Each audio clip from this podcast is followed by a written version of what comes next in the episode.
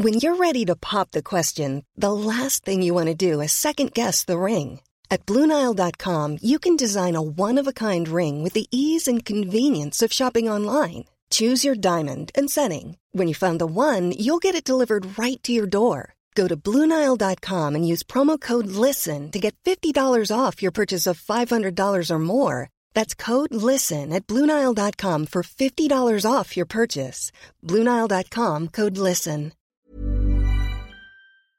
Hello, c'est Max et bienvenue pour ce 32e épisode avec Cyril Saulnier. Notre invité vit et entraîne aux États-Unis où il se sent comme un poisson dans l'eau depuis un moment après avoir eu une honorable carrière de joueur de tennis pro qu'aurait pu ne jamais voir le jour puisqu'il a coupé à un moment donné avec le tennis pour se consacrer au foot.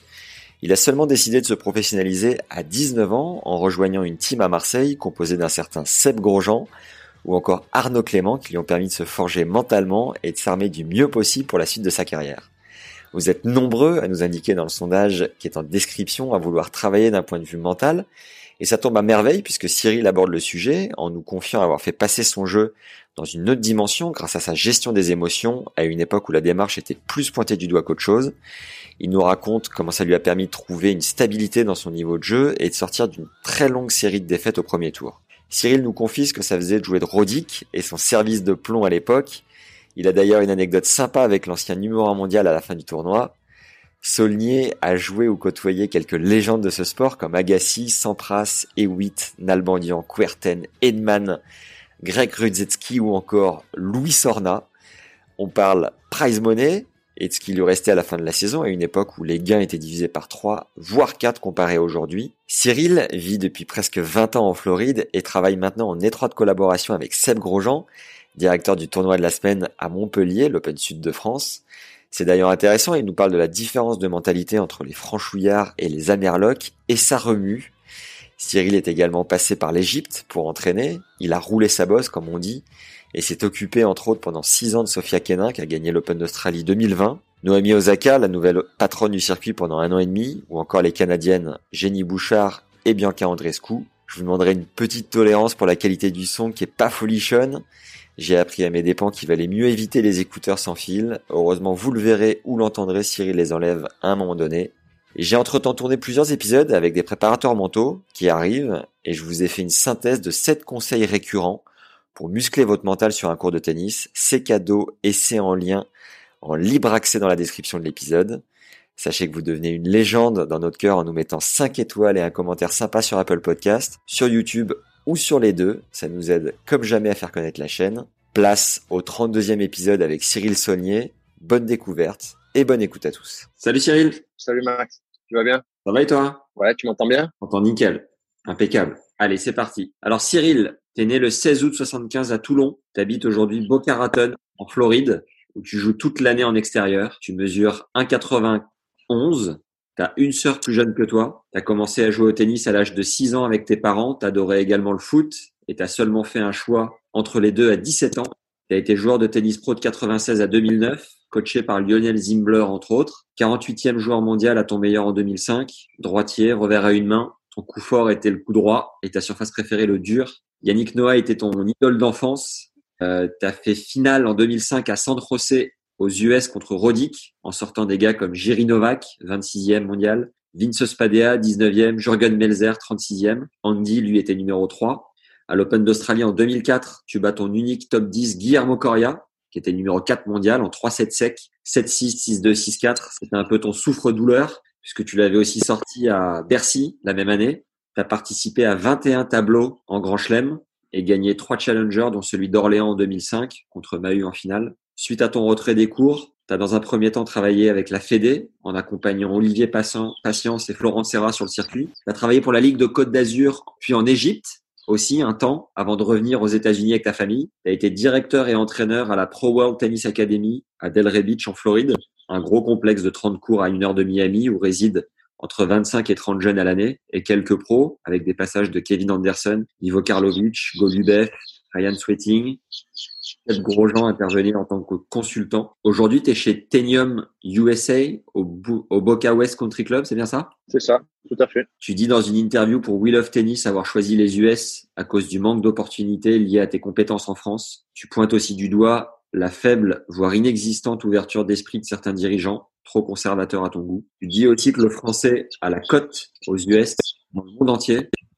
Cependant, qu'il ne faut pas compter ses heures, qu'il y a très peu de vacances et qu'il faut savoir être commercial et rester en contact avec sa clientèle car la concurrence est rude. Au vu de ta photo WhatsApp, tu sembles être amateur de cigares. Il semble que tu joues également au golf. tu as deux filles.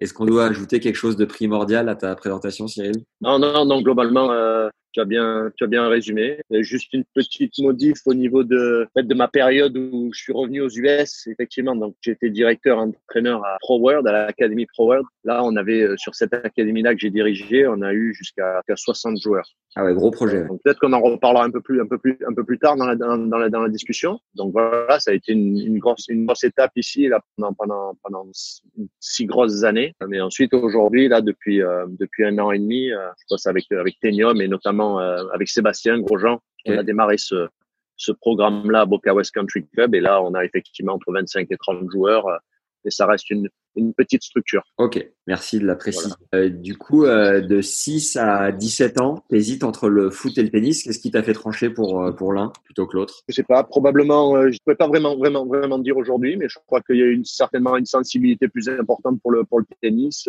mon amour pour le tennis, je pense, m'a guidé à, à ce que j'opte pour cette solution, tout, simplement. Alors que bon, j'aimais énormément aussi le, le, le football, sport d'équipe et tout ça. Je crois que ça, ça procure des, des émotions et des sensations incroyables. Mais bon, probablement, euh, j'étais un peu plus individualiste à, à ce moment-là et ça m'a permis de, de choisir le, le, tennis. A priori, c'était assez kiff-kiff au niveau du, bah, du niveau de jeu. Justement, tu aurais pu euh, prétendre à devenir pro de foot aussi, non? C'est pas ça? Euh, J'étais encore loin, encore loin, encore loin de ça, mais bon, j'étais euh, voilà, j'étais dans les sélections nationales, sélection Méditerranée euh, au niveau du foot, donc bon, il y avait des il y avait des qualités. Après, bon, il aurait fallu effectivement aller beaucoup plus loin, mais, euh, mais bon, voilà, il y avait des disponibilités, des prédisponibilités qui étaient euh, qui étaient intéressantes. Est-ce que tu peux nous refaire ton évolution au classement français de non classé à numéroté? Waouh. Euh, oui, je peux faire ça. J'ai démarré, en fait, mon premier classement avait été à les 35. En fait. Je vais avoir... Euh... Solide à 35. ouais, je devais avoir 11 ans, quelque chose comme ça, 11 ou 12 ans. Ensuite, je suis monté à peut-être à 30 et 30, 15, 3, 15, 1, il me semble, 4, 6. Ensuite, j'étais à 1, 6. J'ai fait moins 4, moins 15. Et ensuite, je suis resté, j'ai fait, je crois, il me semble, trois années à moins 30. Donc, j'ai eu une année où j'ai été blessé, où j'ai pas joué. Après, je suis passé euh, promo. Et ensuite, c'est vrai que c'est là où ça, où ça a démarré de promo je sais plus exactement combien j'étais, 45 ou 46. Et après, ouais, je suis, je suis rentré dans les, dans les 20, les 20 premiers, euh, donc, euh, ouais, jusqu'au meilleur qui a été cinquième. Et entre euh, quatrième, troisième, seconde série, tu te situais où par rapport au meilleur français? Alors bon, je faisais par, j'étais parmi jusqu'à, jusqu'à on va dire jusqu'à 15 ans, dans les deux trois meilleurs de la Ligue de Côte d'Azur. ensuite, j'ai perdu un petit peu pied, on va dire à 16, 17, où bon, mon cœur balançait un petit peu entre le tennis et le foot. Donc il y a eu un moment donné où où j'ai stoppé un peu à jouer pendant, on va dire, 6-8 mois à jouer au tennis. Donc, j'ai consacré plus de temps au, foot. Et donc là, bon, j'ai perdu un petit peu, euh, effectivement, de terrain. Une ou deux années après, j'avais eu l'occasion, euh, Georges Goven, à l'époque, avait fait euh, un rassemblement de 15 jours à, Roland Garros et notamment, on était un groupe où il y avait, il y avait Olivier Malcor, il y avait Grégory Caraz, il y avait Maxime Huard, le plus jeune, il y avait Maxime Boyer, Rodolphe Cadar, donc voilà, donc moi je me situe voilà dans les dans l'année 75, c'est euh, Euh, euh, Olivier Malcor est de, est de la même année, Maxime Huard est de 76. Donc, euh, donc voilà, donc c'était vraiment le groupe euh, le groupe de tête. voilà, moi j'étais un petit peu moi j'étais un peu un peu un peu derrière, mais j'ai bien rattrapé. tu jouais quel poste au foot? Au foot, j'ai joué j'ai commencé à jouer numéro 9 devant, ensuite j'ai petit à petit, hop, j'ai reculé. J'ai joué après numéro 10, j'ai terminé euh, libéraux. Voilà, derrière. Ça t'a fait une, euh, parce que même si tu as pris un peu de distance avec le tennis, ça t'a fait une bonne caisse physique et niveau coordination, tu penses que ça t'a aidé pour le tennis ou pas forcément? Ouais, définitivement. C'est clair que ça m'a aidé. Hein. Sur le plan de la coordination, je pense de l'anticipation, euh, physiquement. Euh... T'as joué les juniors? Alors non, moi j'ai un parcours un peu, un peu, un peu, on va dire atypique. Hein. J'ai pas du tout, euh, j'ai pas du tout joué en junior, non, pas du tout, pas du tout, pas du tout. Pourquoi C'était quoi le parti pris? Je pense qu'à un moment donné, euh, je veux dire à mon époque, euh, de, de, de, de je sais pas, 16, 17, dans ces eaux-là, il y avait joué en junior, on parlait pas tant que ça, à moins d'être vraiment dans les dans les tout meilleurs. Il y avait vraiment les tout meilleurs qui, qui jouaient qui jouaient les juniors. Et moi, euh, écoute, j'étais vraiment, euh, moi j'ai joué, moi je jouais tout l'été, tous les étés, je jouais les tournois dans le sud de la France. Euh, il y a un nombre de tournois incalculable. C'est vrai que pendant deux mois, euh, ben, je jouais tous les tournois de la côte. Donc, euh, ça me permettait de voilà d'avoir un, grand nombre de matchs, pouvoir jouer. J'arrivais à, à, faire de bonnes, de bonnes performances. Et ce qui m'a permis, on va dire, chaque année de pouvoir de pouvoir améliorer mon, mon, mon classement. Donc, c'était intéressant. Ton tout premier point ATP, tu l'as eu à quel âge? Et tu peux nous le raconter Bien sûr, bien sûr. Alors les premiers, mes premiers points, en fait, mon premier satellite, donc c'était les satellites encore à l'époque. Je venais juste d'avoir 18 ans, euh, je venais d'avoir ma voiture et je suis parti en Espagne. C'était un circuit à exactement dans le à Murcia et donc bon, j'étais en qualif, c'était quatre tours de qualif. Donc j'avais joué les, trois premiers tournois, je m'étais pas qualifié, j'avais perdu deux fois au dernier tour des qualifs, donc j'avais euh, malheureusement euh, gagné aucun point ATP. Euh, et sur mon deuxième euh, tournoi satellite qui était au, au Maroc, j'ai pas eu un seul point, mais euh, j'ai réussi à avoir quatre points ATP quoi sur ce sur ce circuit-là. Donc ça c'était à l'époque c'était c'était assez donc j'avais 18 ans et c'était à l'époque qu'il y avait Nicolas Escudé, qui était qui avait gagné ce circuit-là, qui était avec Jérôme Potier. Donc c'était un petit peu le début de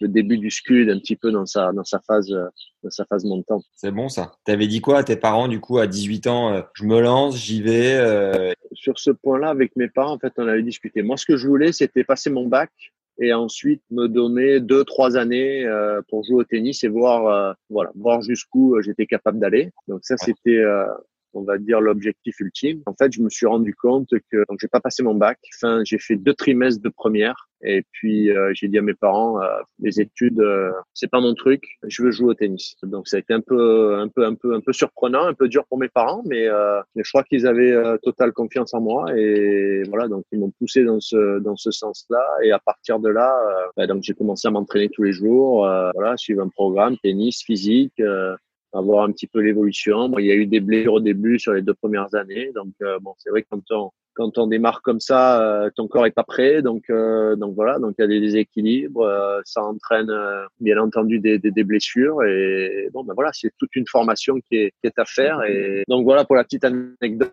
du moment où voilà où j'ai vraiment où j'ai vraiment commencé à, à, jouer au tennis euh, à fond. Quoi. Une rapide pause pour vous rappeler de vous abonner à la chaîne YouTube et de récupérer vos 7 clés pour muscler votre mental en match. Le lien est en description. Allez, on y retourne. Et t'es parti, euh, que ça soit à Murcie euh, en Espagne ou au Maroc, t'es parti avec quel argent? Alors j'ai eu la chance que, que mes parents effectivement pouvaient euh, subvenir à, à ce projet-là. Donc voilà, donc ça a facilité euh, énormément les choses. Et c'était quoi le deal? Il, te filait une enveloppe annuelle et tu gérais ou comment tu étais organisé d'un point de vue financier? Voilà, c'était en fonction des tournois qui étaient planifiés. Euh, j'étais, euh, ça m'a, il m'attribuait euh, voilà ce qui était, ce qui était, ce qui était nécessaire. Honnêtement, il n'y avait pas vraiment de, pas vraiment de budget. C'était, voilà, il fallait que ça reste effectivement dans un dans un cadre, mais c'était tel tournoi, je partais sur trois, quatre semaines. Bon, ben voilà, il y avait, il y avait des fonds qui étaient à disposition et pouvoir euh, me permettre euh, voilà le maximum. Et tu partais tout seul? T'étais pas trop euh, solo quoi, isolé? Non, non, non, non. Pareil, j'ai eu,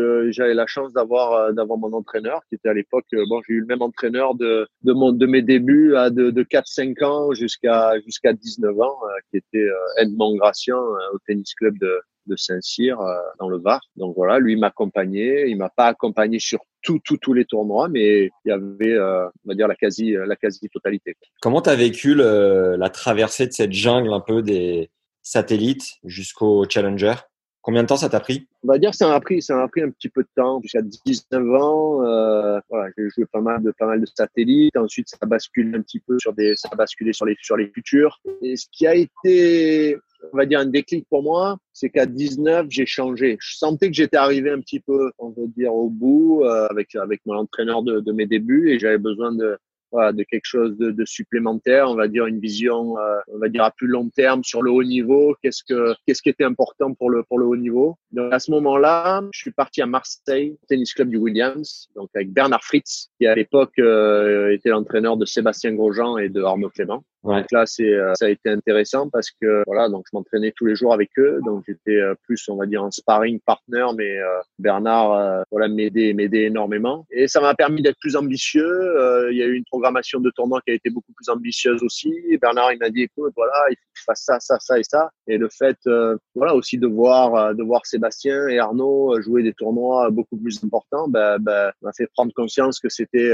effectivement vers quoi je voulais aller. Et, et j'ai commencé à jouer quelques challengers, des qualifs. Et puis, tu vois, à ce moment-là, je vais te dire, j'étais aux alentours de la 450e, 500e, 500e place. Donc, je joue ce tournoi euh, l'été en Espagne, euh, qui est un tournoi qui s'appelle, euh, c'est Segovie, qui est un petit peu en altitude, qui est pas sur terre battue, mais qui est sur dur.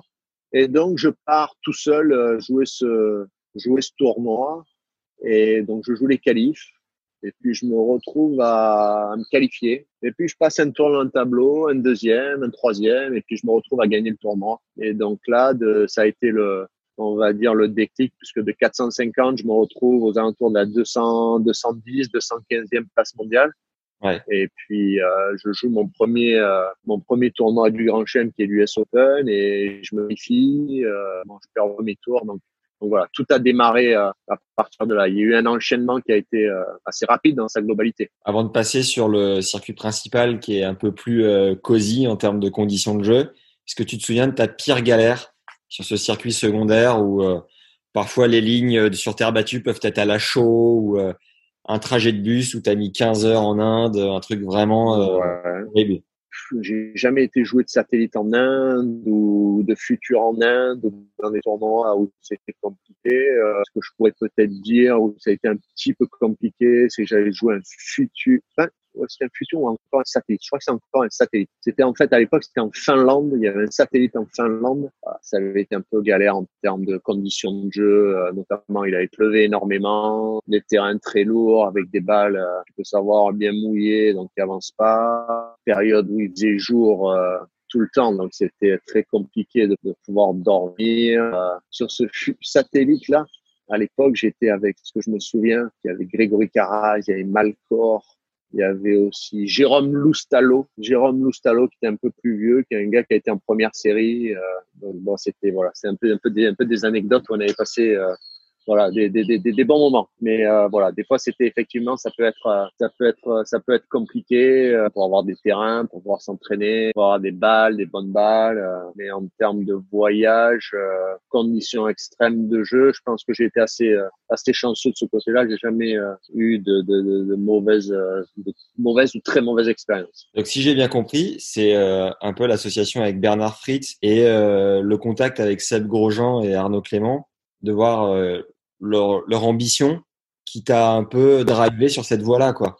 complètement, complètement. C'est ce qui a fait, euh, c'est ce qui m'a fait effectivement prendre conscience de, de, on va dire, de certaines choses. D'une part, euh, quel était le but ultime? C'était de, effectivement de, de, de, jouer à haut niveau, de pouvoir jouer les meilleurs tournois euh, du monde. Donc, donc, voilà, donc je m'en suis. Je pense que le fait d'avoir euh, un entraînement ambitieux, une programmation de tournois ambitieuse, avec avec deux gars voilà, qui étaient déjà en, haut sur le plan des juniors et qui commençaient leur leur carrière euh, sur le sur le circuit m'ont vraiment euh, voilà m'ont vraiment vraiment boosté euh, et ça m'a permis de d'accélérer d'accélérer le processus. Ça c'est ça c'est ça c'est clair ça c'est clair. Et je pense que ce qui est important qui a fait aussi c'est comme on en discutait tu peux pendant des années jouer des satellites ou jouer des futurs suivant les endroits où tu peux aller c'est compliqué tu peux pas trop t'entraîner au niveau des balles ben, tu as trois balles, euh, trois balles pour t'entraîner et tu veux t'entraîner deux fois dans la journée, eh ben, tu as toujours les mêmes balles, tu as des balles pourries. Euh,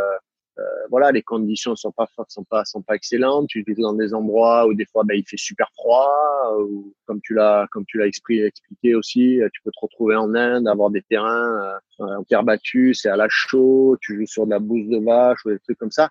C'est des conditions extrêmes qui sont compliquées. Donc le fait d'avoir effectivement jouer des tournois, être un peu plus ambitieux et d'avoir joué des qualifs au début, euh, même si c'était pas forcément euh, mon niveau, mais bon, j'ai été et j'ai vu ce qu'il en était et c'est vers quoi je voulais vraiment aller et ça m'a voilà, ça m'a permis de faire de prendre conscience que voilà, c'était ça que je voulais faire, c'était là où je voulais être. Et bon, ça m'a fait prendre conscience de certaines choses et ça m'a boosté. Donc des fois, je pense le fait de, des fois on a des un petit peu des un peu stéréotypé sur le fait de se dire bon ben voilà entre tel ou tel classement, je vais devoir euh, me consacrer pendant un certain temps euh, à jouer des futurs et après un certain classement, ça va me permettre de jouer des jouer des challengers. Mais bon, une fois que j'ai joué des challengers, ok, ça ça va me permettre. Je pense que voilà, il y a des, comme on le sait, dans le calendrier, il y a des périodes de l'année où, où c'est plus facile de, de, rentrer dans des euh, qualifs de challenger. Il faut prendre son courage à deux mains et y aller, même si on pense que bon, ben, peut-être le niveau est un peu plus élevé, mais pas forcément, pas forcément.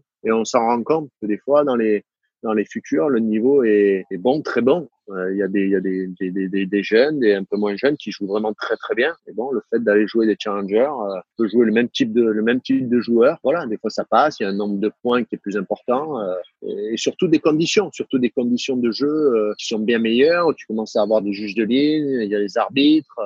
Donc voilà, c'est vraiment dans un environnement qui, qui, est complètement différent, quoi, qui est beaucoup plus professionnel, qui est vers quoi tu, tu veux aller, euh, tu as tes rêves, tu vois les autres jouer euh, jouer à la télé, les grands chelems, les gros tournois, les Master ainsi de suite. Donc euh, donc c'est vers quoi tu veux aller et, et, ça te booste, ça te booste. Donc c'est ce qui a ce qui a fait c'est ce qui a été voilà un effet important chez moi. C'est bon ça. Dès l'instant où tu t'es lancé sur le circuit, c'était quoi justement ton ton rêve, ton graal à toi? Alors mon rêve, c'était de, de, rentrer dans les 100 premiers. Voilà, ça c'était la première, mon premier objectif, de me donner les moyens de pouvoir euh, rentrer dans les dans les 100 premiers.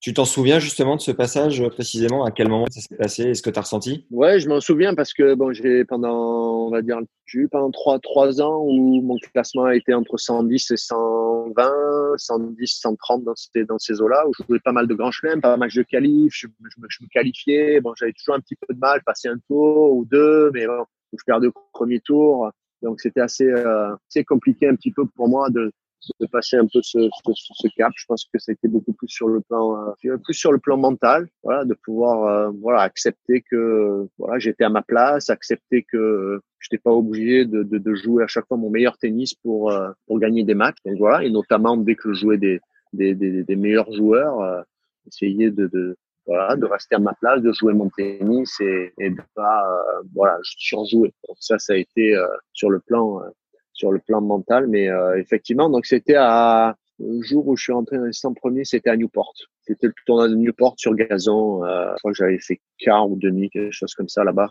donc c'est là où ça m'avait propulsé effectivement dans les dans les 100 premiers. Donc t'avais bu une bonne bouteille ou, euh, ou t'as enchaîné euh, comme si de rien n'était? Non, non, j'avais j'avais j'avais j'avais enchaîné. Je crois que je crois que j'avais enchaîné. C'est vrai que été pris euh, été pris par cette voilà, par cette dynamique-là. Et c'est vrai que les choses c'était c'était plutôt plutôt plutôt bien enchaîné. Donc ouais, c'est des bons souvenirs. C'est des bons souvenirs. Ton coup le plus naturel, c'était lequel? Ah, Mon coup le plus naturel, c'était le revers.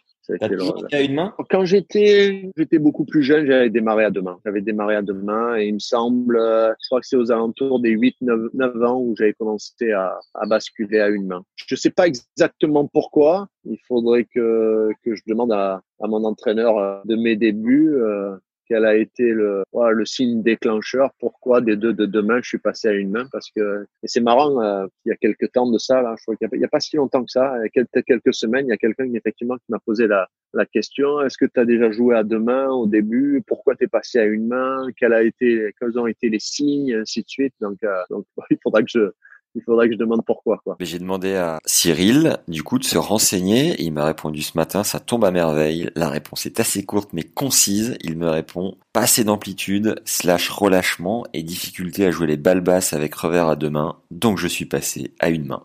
Voilà. Tu disais que quand tu es passé dans le top 100, euh, tu as accepté de gagner des matchs parfois en jouant un peu moins bien. Donc ça, c'est peut-être une prise de conscience mentale. Mais quelle a été euh, la manière dont tu as fait évoluer ton jeu avec le temps? Quelle, quelle lacune t'as comblé En quoi t'es devenu plus solide? Alors, je dirais ce qui est étonnant, c'est que sur le début de ma carrière, j'ai, on va dire, plutôt bien joué sur terre battue. Donc, j'ai gagné, euh, voilà, notamment, bon, les quatre premiers points, je les avais pris euh, voilà, sur terre en Espagne, au Maroc, pardon. Ensuite, euh, en Italie, j'avais gagné un futur sur terre battue. Et donc, j'ai eu quelques résultats intéressants sur terre battue. Donc, mon jeu euh, s'adaptait plutôt, plutôt bien, plutôt bien à la, à, la, à la, terre battue. Et ensuite, pour revenir à ce que tu dis en termes d'évolution de mon jeu, mon jeu a évolué d'une certaine manière où je me suis euh, senti beaucoup, beaucoup mieux sur dur. Bon, j'ai appris sur dur aussi à jouer, hein, euh, mais va savoir pourquoi. Mon jeu a, a pris une dimension où sur dur, ben, je me sentais super à l'aise. On va dire, j'ai pu développer un jeu. Euh, j'ai toujours été offensif, toujours aimé venir au filet, euh, même si euh, j'ai eu l'occasion de faire service volé, mais c'était pas super important dans mon dans mon dans, dans mon jeu, mais toujours effectivement être offensif, diriger le jeu avec mon coup droit. j'ai toujours eu été et mon revers qui a été beaucoup plus solide, que ce soit mon revers lifté ou ou un très bon revers slicé. Donc ça, ça a été important, mais je pense que dans l'évolution euh, de mon jeu, euh, où j'ai beaucoup beaucoup mieux joué sur dur que euh, sur terre battue, où à un moment donné, voilà, ça a été problématique pour moi parce que bon, période sur terre était était très compliqué, était très compliqué, honnêtement, était très compliqué. donc c'est dommage parce que je pense que ça m'a limité à un moment donné dans l'évolution de mon classement. Ouais. Quand à la période sur terre, on tu gagnes juste deux trois matchs, c'est vrai que ça te permet pas de effectivement d'avancer fortement au classement, mais euh, pour revenir dans cette évolution, euh, je pense que ça a été beaucoup sur le plan mental. J'ai beaucoup travaillé euh, psychologiquement. J'ai eu de l'aide de l'extérieur, de certaines personnes qui m'ont permis de, de mieux me connaître sur le plan mental, de mieux gérer mes émotions, de mieux me structurer. Euh, d'avoir une meilleure compréhension de, de, de moi-même. Tout ça a fait euh, a fait évoluer, a fait évoluer mon jeu, m'a fait évoluer en tant que personne euh, et j'ai pu optimiser au maximum au maximum mon jeu. C'était assez précurseur, je pense, d'avoir un, un prépa mental à cette époque-là. C'était ton coach qui te l'avait recommandé, c'est toi qui allais le chercher. Comment ça s'est passé? Ah, C'était pas évident de, de passer cette, on va dire, ce cap-là. Parce qu'à l'époque, effectivement, c'était oh, un peu un signe de faiblesse.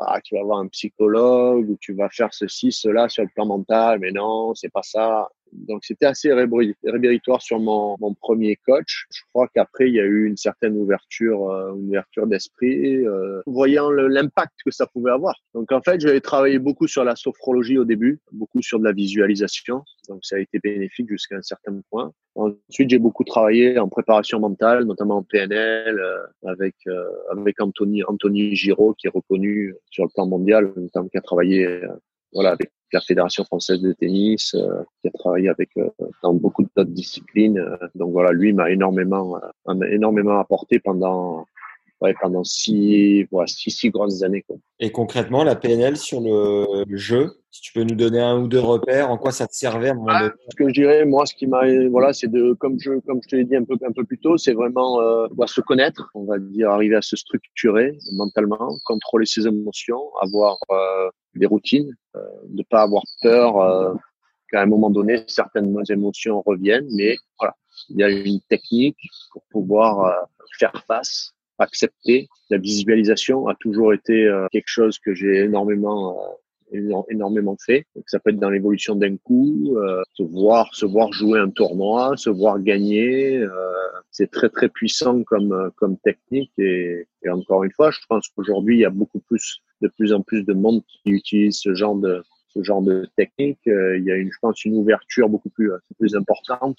il faut il faut leur, il faut l'ajouter je pense que c'est un complément très, très, très important à, à tout sportif dans toute discipline pour avoir accès et être ouvert, et être ouvert à ça. Physiquement, tu bossais comme un monstre ou tu te situais où? Oui, je bossais, je bossais, j'ai beaucoup bossé. Je pense que j'ai j'ai pris honnêtement euh, énormément de retard entre 15 et 20 ans travaillé physiquement, mais bon, euh, très peu en musculation. Euh, c'était beaucoup sur quand même sur le plan cardio. Euh, donc c'était à l'époque avec effectivement des low footing. je pense que ça m'a pas forcément aidé parce que bon, j'étais jamais été un gabarit super rapide. Donc, j'ai probablement développé des fibres un peu lentes à cette époque-là. Quand on sait que bon, la période de développement euh, d'un athlète euh, dans la tranche 15-20. Après, euh, je veux dire, j'ai rattrapé, j'ai fait ce qu'il fallait pour, pour optimiser mon physique. voilà, avec les, les techniques qu'il y a eu à ce moment-là.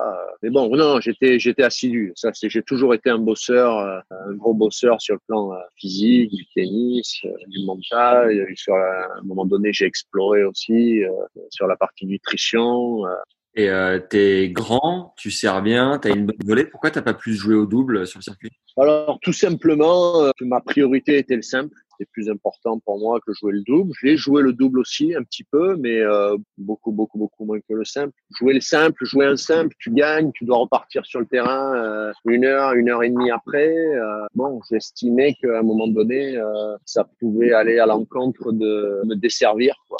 Je crois que 2004-2005, c'était les meilleures années. Est-ce que tu pourrais nous raconter un peu les, moments forts de ta carrière? Que ça soit, est-ce qu'on peut commencer avec ce match euh, contre Coria à l'Open d'Australie? C'était en 2004. Tu, tu colles 3-7 à Coria. Est-ce que ça faisait partie de ces jours où on est injouable? Oui et non. Je vais pas dire que je vais pas dire que j'ai joué un tennis euh, comme ça peut arriver où tu fermes les yeux, il y a tout qui rentre. Non, je crois que j'ai été euh, très solide à ce moment-là, euh, très en contrôle de mon jeu, très en contrôle de de l'événement, bien dans le moment présent, pas d'excitation supplémentaire à tel ou tel moment. je crois que c'est ce qui a fait que voilà, j'ai gagné en j'ai gagné ce match en, en 3-7 Le tournoi San José, qui est assez, euh, bah, qui un, un, moment marquant de ta carrière. Est-ce que tu peux nous refaire le film, savoir comment tu te sentais avant? Est-ce que tu avais bien joué les semaines d'avant? Comment t'es arrivé? Et comment tu as vécu la semaine? Si tu peux nous faire un petit, euh, euh, résumé imagé? Ouais, non, je crois que mon, tennis était arrivé à, je vais dire, à, maturité. Je pense que mentalement, euh, je devenais de, je pense, de plus en plus, de plus en plus constant. C'est ce qui a fait que, je suis arrivé sur ce tournoi euh, en étant concentré, même chose, en prenant match après match, en, étant minutieux sur, mes, sur mes routines, sur ce qui était important pour moi, ce qui me permettait d'être voilà, d'être dans de, dans, de, dans de bonnes conditions euh, voilà, physiques, tennistiques, mentales, euh, sur le cours et en dehors du cours. Et, et je crois que voilà, la mayonnaise euh, a, a bien pris euh, sur cette semaine. Voilà, je crois que ça a été un match après l'autre, en essayant de donner le maximum, sans avoir des attentes voilà extraordinaires. mais bon, j'étais j'étais bien, quoi. J'étais j'étais bien. Je crois que c'est ce qui a fait que Ouais, je gagne un premier match, je gagne un deuxième où je bats Jiri Novak, j'en gagne un troisième, je bats Spadea, je bats Melzer. Euh, donc voilà, ouais, j'étais euh, dans une certaine plénitude, mais sans jouer, euh, encore une fois, monstrueux, mais en étant, voilà, vraiment, ah, je répète ce mot-là, mais c'est important, en étant vraiment solide, étant vraiment rigoureux dans, dans, dans, ce que je faisais, dans mes plans de jeu, dans, dans, dans mes dans mes analyses, dans, dans, dans ma gestion de, mes, de mes émotions, gestion de certains moments. Euh, bon, il n'y a pas eu, je dire, la victoire au bout sur ce tournoi-là, mais, euh, bon, je pense que ça a été une, bonne prise de conscience et me permettre aussi euh, de voir que j'étais capable, voilà, de, jouer à ce niveau-là et d'aller au bout de certains tournois. C'est enrichissant, c'est gratifiant euh, après de nombreuses années où on fait des efforts et on veut atteindre euh, certains objectifs. Et jouer euh, Rodic numéro 3 mondial qui sert l'acier en finale, ça te faisait quoi? Alors euh, bon, j'avais joué, j'avais joué deux, je pense deux ou trois fois avant, euh, notamment à Key. J'avais perdu 7-6 au troisième en ayant des occasions. Je l'avais joué à Indianapolis aussi. Même chose, je mène un set, un break, je perds au troisième et je crois que je perds 7-5 au, troisième. Donc, euh, donc je à quoi m'attendre. J'avais fait des, bons matchs contre lui. Je crois que bon là, c'était peut-être la, seule différence, c'était en indoor. Et je pense que bon, lui avait fait un match très très solide. Moi, j'avais été, je pense, dans la continuité. Ça a été la semaine avait été dans la continuité. Euh, simplement. Euh, les choses se sont goupillées euh, un petit peu, un petit peu différemment. J'ai eu un début de match un peu compliqué. Certains, il y a eu, il y a eu des jeux accrochés qui n'ont pas tourné dans mon sens. Et hop tout de suite j'ai un petit peu perdu euh, on va dire le, le, le, le, cours du jeu. Les choses se sont enchaînées euh, dans le mauvais sens. Bon je perds 6-0 au premier set et ensuite moi je fais un, un, un, bon un bon deuxième set. Mais bon on retrouve je perds je perds un break je perds 6-4 encore une fois bon tu joues une finale il y a des choses qui sont un peu inconscientes peuvent éventuellement te rattraper à un moment donné. Euh, et puis bon, voilà, il était troisième mondial à ce moment-là. Je pense qu'il lui aussi avait énormément évolué dans son dans son jeu, mais effectivement, ça avait été une, semaine géniale, euh, tout du moins. Je pense qu'après euh, après ce tournoi-là, je pense que j'étais Il me semble j'étais peut-être 50, 51, 51 ou 52 euh, au niveau du classement. Donc ça avait été. Je crois, que tu, je crois que tu tapes le top 50 à ce moment-là, tu es 48e, il me semble. C'était à ce moment-là? Ok, ok. Donc ouais, c'était effectivement. Donc, donc là aussi, ça a été en termes de rêve, en termes d'objectifs. Je vais pas dire un rêve de faire une finale, non comme je disais, euh, premier rêve de, de, se dire un jour peut-être de rentrer dans les 100 premiers. Euh, voilà, hop, j'y suis. Ensuite, donc quels sont les objectifs, ainsi de suite. Donc bon, les objectifs ont été bah, essayer de rentrer dans les 50 premiers. Donc là, donc bon, il y a un autre, un autre cap qui est passé. Donc pareil, il y a une satisfaction, euh, il y a beaucoup de choses qui, qui rentrent en compte. Tu t'étais fixé un, un, autre palier après euh, le top 50 Ouais, il y avait eu un autre palier, un autre palier de rentrer dans les 30 premiers, parce que je pense que c'est important de franchir les étapes, toujours euh, voilà, essayer d'avoir des, des, objectifs réalisables euh, et pouvoir toujours continuer à aller, à aller de l'avant. Comment t'expliques que tu n'es pas forcément accompli ce, cet objectif-là? Je vais revenir sur un point qui, euh, qui a été, comme je, comme, je comme je te l'ai dit un peu plus tôt, sur cette période un petit peu aussi de terre battue, tu vois.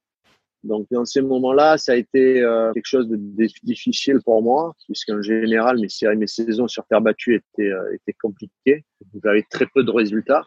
Et donc à ce moment-là, je me retrouve euh, à rentrer dans tous les tournois du Grand Chelem. Euh, pardon, dans tous les tournois des Masters, des Master 1000. Bon, quand tu te retrouves à rentrer dans tous ces tournois-là, bon, ben, tu fais partie des 50 meilleurs. Euh, ben, il y a plus de premier tour où euh, tu vas pouvoir essayer de tirer tes billes. Donc tout de suite, il faut jouer euh, son meilleur niveau. Et, je pense que voilà, mon niveau sur terre battue n'était pas euh, le niveau que je pouvais avoir sur sur sur sur dur ou sur gazon ou en indoor. Et je pense que je me suis mis euh, beaucoup, beaucoup de pression, quoi. Et c'est vrai que j'ai eu une période après, j'ai une période un peu difficile, quoi, où j'ai quand même, euh, j'ai perdu, en, en, prenant en compte la période de terre battue, j'ai perdu 11 fois au premier tour.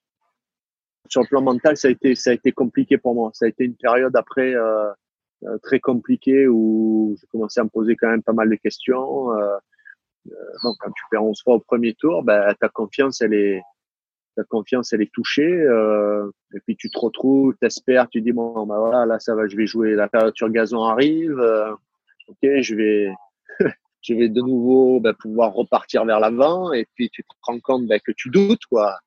Donc euh, donc c'est un peu plus c'est un peu plus difficile tu gagnes des matchs par-ci par-là mais bon pareil après la période sur sur dur qui arrive et, c'est un petit peu la même chose et tu perds sur comme des mecs que tu battais et tu te sens toujours un peu moins bien. Donc il faut, il faut, il faut, il faut du temps pour. Euh, il m'a fallu du temps voilà, pour remettre euh, euh voilà ma confiance où elle était.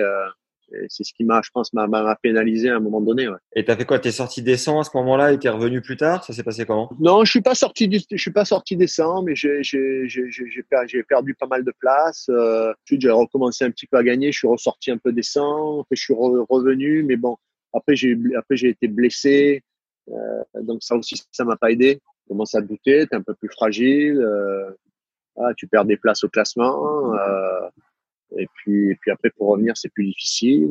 Il faut se donner du temps. On est souvent impatient, donc.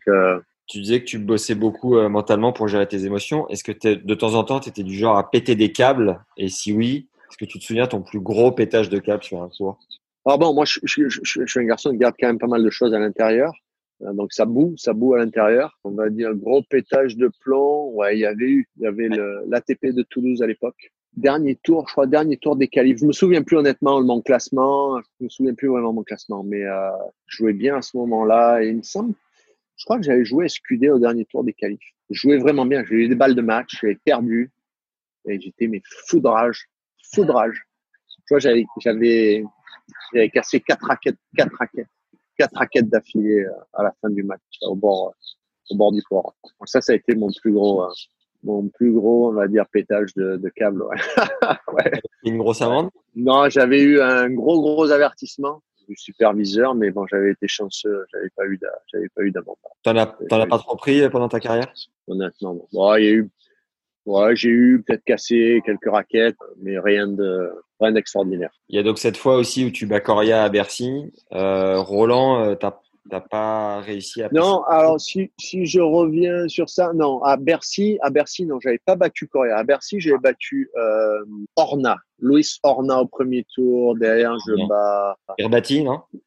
Je bats Herbati, exact, et je perds ensuite sur Soderling. Ah yes. Comment tu gérais le fait de jouer à Roland ou à Bercy devant le public français? Plutôt bien. Je n'avais pas plus de pas plus d'attente que ça. Euh, J'aimais bien y jouer. Comme je comme je te dis de nouveau, hein, je reviens sur ce sur ce truc de, de, de, de terre battue qui était pour moi plus un on va dire un blocage. Euh, je pense c'est plus un blocage, ouais, un blocage mental, quoi, hein, d'être euh, de sentir capable de jouer, euh, voilà, à mon meilleur niveau et et non pas croire que je doive euh, voilà faire des ajustements dans mon jeu euh, parce que je joue sur telle ou telle surface. Donc euh, j'ai eu du j'ai eu du mal sur ça mais j'ai pu faire de, de bons matchs hein, malheureusement jamais passé un tour. Donc c'est c'est dommage.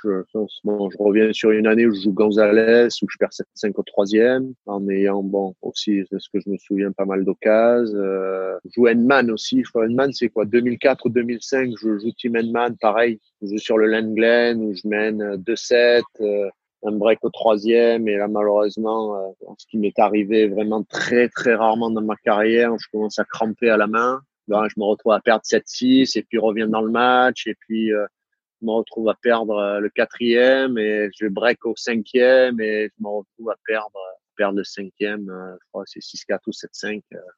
Alors que bon, je veux dire, c'est un match quand j'y pense euh, que je dois gagner. encore une fois, après, on sait pas ce que, on sait pas ce qui peut, ce qui peut se passer par la suite. On peut prendre effectivement, ça peut débloquer certaines choses et, bon, on va dire euh, de ce que je me souviens cette année-là, euh, il fait, il fait demi-finale à Roland. Donc ça joue à rien. Il y a quelques, il y a des moments. Life is made up of many gorgeous moments. Cherish them all, big and small, with Blue Nile. Whether it's for yourself or a loved one, Blue Nile's unrivaled selection of expertly crafted fine jewelry and statement pieces help make all your moments sparkle. Blue Nile's experts are on hand to guide you, and their diamond guarantee ensures you get the highest quality at the best price. Celebrate a life well lived in the most radiant way and save up to 30% at BlueNile.com. That's BlueNile.com. comme ça un peu dans ta carrière où tu perds certains matchs et tu te dis putain si celui-là je l'avais gagné euh, ça pouvait débloquer pas mal de, pas mal de choses. Donc euh, mais encore une fois j'aimais j'aimais jouer à Roland euh, j'aimais l'ambiance euh, j'avais pas forcément euh, tu veux le sentiment ou la sensation ou de devoir en faire plus pour montrer plus parce que tu joues à Roland devant bah, ça peut être des Français devant tes amis, devant euh, voilà, X ou X personnes ou la fédération. Euh. Non, Bercy, j'ai énormément aimé, énormément aimé jouer à Bercy. Les conditions qui t'allaient bien? Ouais, ouais, les conditions en indoor, une surface euh, plus ou moins rapide, cette ambiance. C'était l'idéal, jouer sur le central. Après, quand tu joues sur le cours 1 ou le cours 2, pour moi, c'est c'est complètement, complètement différent. Quoi. Tu rêvais de la Fed Cup? La Fed Cup la Coupe Davis, pardon la, Coupe Davis, bien sûr. En tant que joueur, euh, en tant que sportif, on a tous, on a tous le rêve un jour de porter, euh, de jouer pour euh, pour son pays. Donc oui, moi ça a été un de mes objectifs à un moment donné, mais pas un des objectifs prioritaires. Je me suis toujours dit que si je venais à bien jouer, à, à gagner des matchs, à évoluer dans mon jeu, ça viendrait à un moment donné. C'est un de mes regrets de pas avoir pu, euh, on va dire tout du moins dans un premier temps être dans l'équipe euh, et ensuite euh, avoir la possibilité de jouer. J'ai eu la possibilité à un moment donné, bon, au cours de circonstances, il y avait eu, je crois, peut-être deux blessés, mais bon, j'étais dans les trois, quatre premiers Français, j'avais ma place dans l'équipe. Après, encore une fois, voilà, je reviens, je partais à des concours de circonstances. Par, par, deux fois une surface qui avait été choisie, qui avait été la terre battue et qui effectivement de, ne m'avantageait pas malheureusement à ce moment-là. Et donc il y avait des choix qui avaient été faits, euh, notamment c'était Guy, euh, c'était Guy qui était le, le capitaine euh, à cette époque-là et, et, voilà, il avait fait des choix. Je crois que ça avait été euh, Thierry Assion qui avait été choisi à ma place. ensuite il y avait Gaël, Gaël qui commençait à, à, monter, qui était jeune encore, mais bon, qui avait été pris dans l'équipe. Donc il y a eu à trois occasions, il y a eu à trois, à trois rencontres où euh, je méritais d'être dans l'équipe. Euh, voilà. le joueur avec lequel tu te marrais le plus sur le circuit, c'était lequel? Moi, j'ai toujours, j'ai honnêtement, j'ai toujours eu de bons rapports avec avec tous les mecs. Euh, je m'entends, m'entends très bien avec, euh, je m'entends très bien avec Sébastien Grosjean, euh, toujours bien entendu avec Arnaud, euh, soit avec Mika Lodra, avec Nico Mahu. Euh, donc, honnêtement, avec tous les, avec tous les gars, on a toujours, voilà, passé du, passé, passé, passé des bons moments ensemble il n'y a jamais eu, de, à mon souvenir, euh, d'accrochage ou de conflit, quoi que ce soit. Toi, à ton époque, c'était la fin de Agassi, euh, Sampras, et après c'était euh, Rodic, Nalbandian, numéro 1. Est-ce que tu as des anecdotes vécues en dehors du cours avec ces monstres du tennis? Écoute, avec Hewitt, non. Bon, je l'ai joué deux, deux fois, rien de plus. Rodic, bon, la fois où moi je trouvais qu'il avait... bon, un peu particulier, mais je pense un mec, mec, mec sympa aussi, notamment après euh, le tournoi de, de San Rosé où j'avais trouvé ça très très sympa. Il m'avait proposé de, comme on avait fini quand même assez tard, on repartait sur le tournoi derrière de d'Indianapolis et il m'avait proposé de, de, voyager avec lui euh, et son équipe euh, en jet en jet privé. Beau gosse. Ça avait été très très sympa de de, de, de, de, sa part. Après, Nalbandian, euh, non. Par contre, moi, je de très très sympa et c'est Agassi quoi. Pour moi, c'est un mec euh, assez honnêtement assez incroyable. T'as vécu de son avec lui? Ouais, je me suis entraîné avec lui quelques fois. Euh, et tout ça a toujours été toujours toujours été un mec super sympa. Euh, voilà, demander comment c'est tout mon jeu, raconter des anecdotes quand sur certains tournois, c'est notamment à Indianapolis, il jouait je sais plus trop qui, il faisait une chaleur euh, incroyable, euh, qu'il avait vomi, euh, ainsi de suite. Donc, donc voilà, donc c'est il avait terminé par, par effectivement par gagner le tournoi, mais non, mais très très sympa. Ça, il y a une anecdote aussi avec lui où en fait, donc c'est à US Open, je pense que c'est c'est premier au deuxième tour où je bats je bats Roseski euh, 7-6 au tie-break du troisième en sauvant euh, une balle de match sur, sur, sur le service de Rudeski en sortant deux points, euh, deux points assez incroyables. Je me retrouve avec, euh, avec lui et Stéphie Graff, son épouse, donc mon épouse et moi-même dans le, la garderie des enfants, parce qu'à l'époque, ma, ma, ma, fille était petite. Je pense que c'était leur, leur garçon ou leur fille qui était aussi en bas âge. Et il me dit, wow, Cyril, quel tu as joué deux points, deux points incroyables.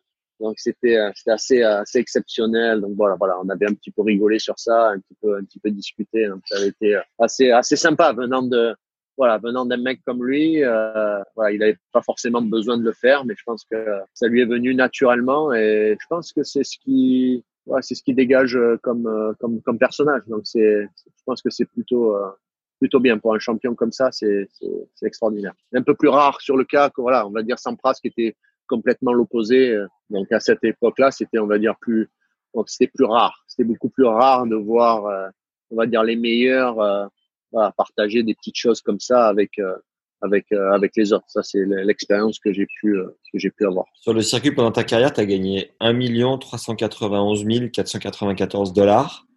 Est-ce que tu as réussi à faire fructifier cet argent ou tu l'as constamment réinvesti dans ta structure d'entraînement? J'ai énormément réinvesti. Ça fait partie de l'évolution. Quand tu as besoin de euh, voilà d'avancer, quand tu as des objectifs, il faut se donner les moyens. Et je me suis donné les moyens puisque bon, j'ai j'ai toujours eu un coach tennis qui m'a qui m'a qui m'a suivi euh, voilà, comme je l'ai dit, un très grand nombre de semaines. À un moment donné, ben, j'ai un préparateur physique aussi. Euh, comme je l'ai dit, pendant pendant plus de six ans, euh, j'ai bossé avec un préparateur mental, euh, avec Anthony Giraud. Donc c'est la même chose. Hein, c'est un investissement. Euh, après, j'ai exploité sur le plan nutritionnel aussi. Donc j'ai eu un préparateur j'ai eu un nutritionniste, donc euh, voilà, c'est un investissement aussi. Moi, je pars du principe qu'il faut, euh, pour investir pour euh, récolter quelque chose à un moment donné et voir récolter quelque chose de quelque chose de gros. S'il n'y a pas d'investissement ou si c'est vraiment très minime, euh, tu vas pas récolter grand chose. Ça, c'est mon, ça, c'est ma vision. Tu te souviens combien coûtait une saison en moyenne? À l'époque, hein, c'est différent d'aujourd'hui. Effectivement, le prize money est complètement différent. Il y a, il y a euh, pareil, hein, je pense que voilà, tout a tout a évolué, que ce soit les voilà, le salaire des coachs est plus plus élevé aujourd'hui. Euh, Donc beaucoup de choses sont, sont différentes, mais je pense que c'était aux alentours des bien des 150 000, 150 000. Ouais, quand même. Ça... 150 000. Donc c'est voilà, c'est important. Moi, sur des années où on va dire sur les sur mes meilleures années, je pense que je tournais aux alentours des, on va dire entre 350 000 et 450 000, 450 000 dollars. Net? Euh, Non, pas net. Donc comme je t'ai dit, tu lèves tu lèves un bon 150 000, euh, tu lèves tes taxes, euh, donc euh, voilà, donc tu, tu vois ce qui ce qui te reste à la ce qui te reste à la fin quoi. Donc au fil des années, ça n'a rien à voir aujourd'hui. Je pense qu'aujourd'hui, voilà, tous les joueurs qui ont joué à cette époque-là, en jouant aujourd'hui, voilà, ils font ils font deux trois fois ce que j'ai pu faire quoi. Ça n'a rien à voir. Tu as rapidement vécu en Floride et je me souviens que les Joe Tsonga et Gaël Monfils, quand ils sont arrivés, quand ils étaient jeunes, ont investi à Miami dans l'immobilier au début de leur carrière euh, parce que c'était encore hyper abordable. Est-ce que tu as réussi à, à, à, placer un peu ton argent comme ça dans l'immobilier euh, aux États-Unis ou pas forcément? Si, si, non, non. moi, j'avais j'avais j'avais placé euh, effectivement moi je suis arrivé aux États-Unis en 2002 donc j'ai effectivement investi à ce moment à ce moment-là ensuite voilà quand j'ai arrêté ma carrière c'est vrai que c'est tombé on va dire 2009 2008 2009 où il y a eu après le crack crack boursier, crack économique et tout ça. Donc bon, j'ai eu la chance euh, de revendre euh, certains biens à ce moment-là. Donc, euh, je suis plutôt bien, plutôt bien débrouillé. Au final, ça a reflambé depuis. Ouais, il y a eu une, il y a eu une remontée effectivement. Hein. Il y a eu de, de, de, très très bonnes années. Je pense que l'économie américaine avant cette épidémie là de coronavirus, elle était au, au plus haut que, que ce qu'a pu connaître les États-Unis depuis son histoire. Donc ouais, mais bon là, on va voir un petit peu comment ça va comment ça va évoluer dans les, dans les mois à venir. Je pense qu'il va y avoir une chute de nouveau. Ça a été un crève-cœur pour toi de prendre ta retraite sportive? Ça a été difficile, euh, sans l'être à un moment donné. Je pense que j'étais dans une période euh, qui était qui était compliquée, avec des blessures, avec sans voir forcément le, peu la lumière au bout du tunnel. Ouais, c'était compliqué. Ça a été compliqué pour moi de prendre la décision, mais en même temps, euh, je ne me voyais pas repartir au charbon, euh, essayer de, de, voilà, de, de, me donner du temps, de me donner du temps pour revenir euh, parmi les parmi les meilleurs, voilà, avec d'autres objectifs derrière. Euh, donc j'ai préféré euh, m'arrêter et partir sur d'autres objectifs. avec le recul, ouais, il y a toujours un petit peu de. Même si on dit, bon, je pense que tout sportif, hein, même si on dit oh, on n'a pas de regret à moins de voilà d'avoir accompli des choses extraordinaires, extraordinaires, extraordinaires.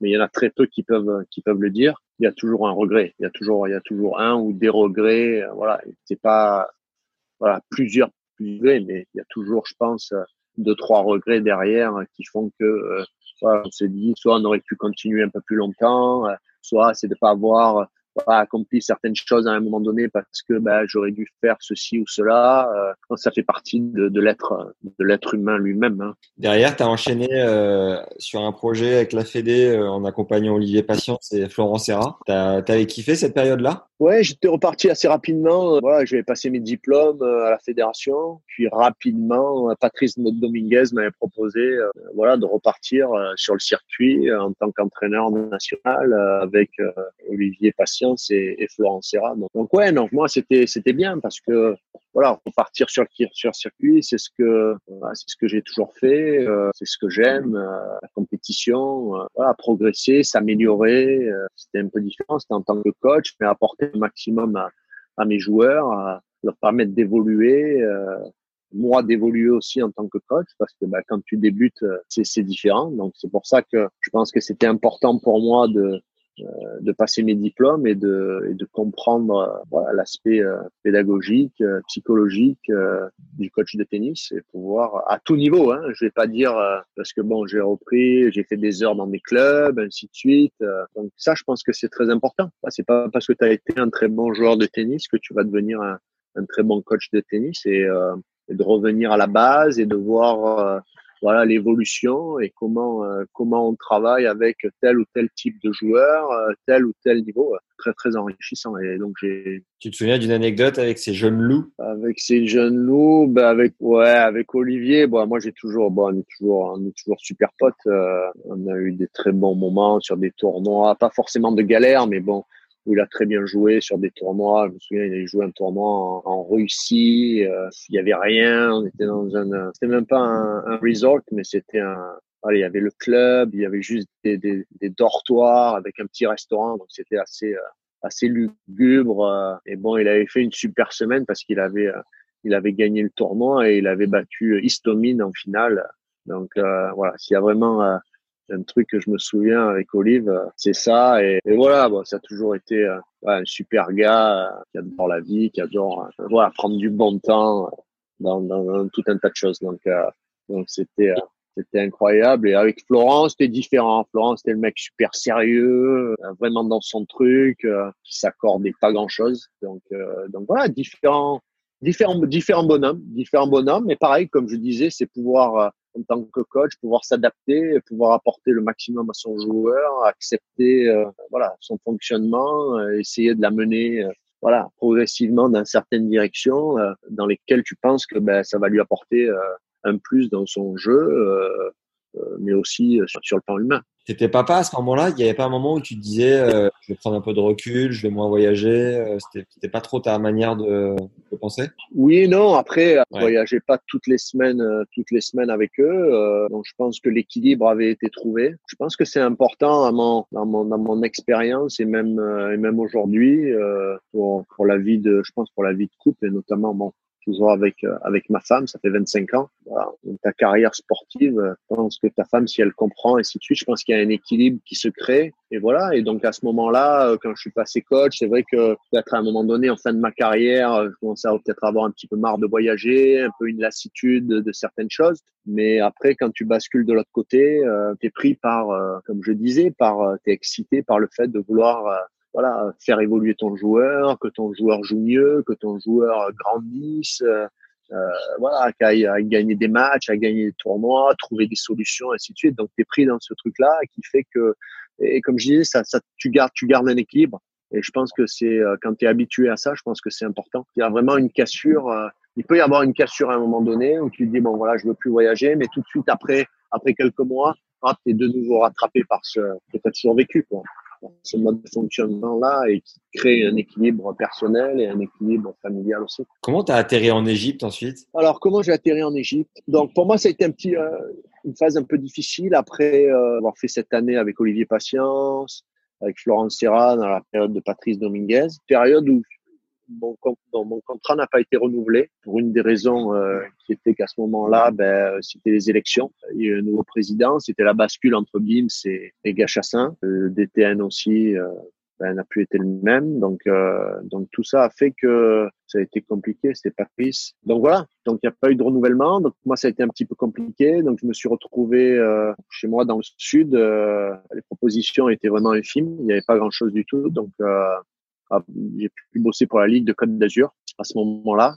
Euh, donc j'ai bossé une année sur le développement des jeunes, qui était intéressant, qui n'était pas pour moi une finalité en soi. Je pense que la Ligue de Côte d'Azur avait euh, et a énormément de, de, de, de, moyens et de possibilités. Mais encore une fois, comme je reviens et comme tu l'as énuméré euh, et que tu l'as bien dit au début euh, dans ma présentation, quand je, je pense que il y a une vision très euh, très cloîtrée, tu veux, ce monde du tennis en France où on voit pas forcément le, une capacité à évoluer, à se dire bon ben voilà, il y en a telle ou telle personne qui arrive d'un certain niveau, qui a une vision euh, euh, qui est euh, qui est un petit peu différente, mais qui peut m'apporter, qui peut nous apporter certaines choses. Qui Et non, non, on veut on veut rester dans ce qu'on fait, on veut rester avec les personnes qu'on connaît. Il y a la peur de se dire putain, il y a quelqu'un qui arrive, qui a des compétences, qui a une certaine vision, euh, waouh, qui présente ça bien, euh, qui peut. Euh, oh là là, on a peur pour.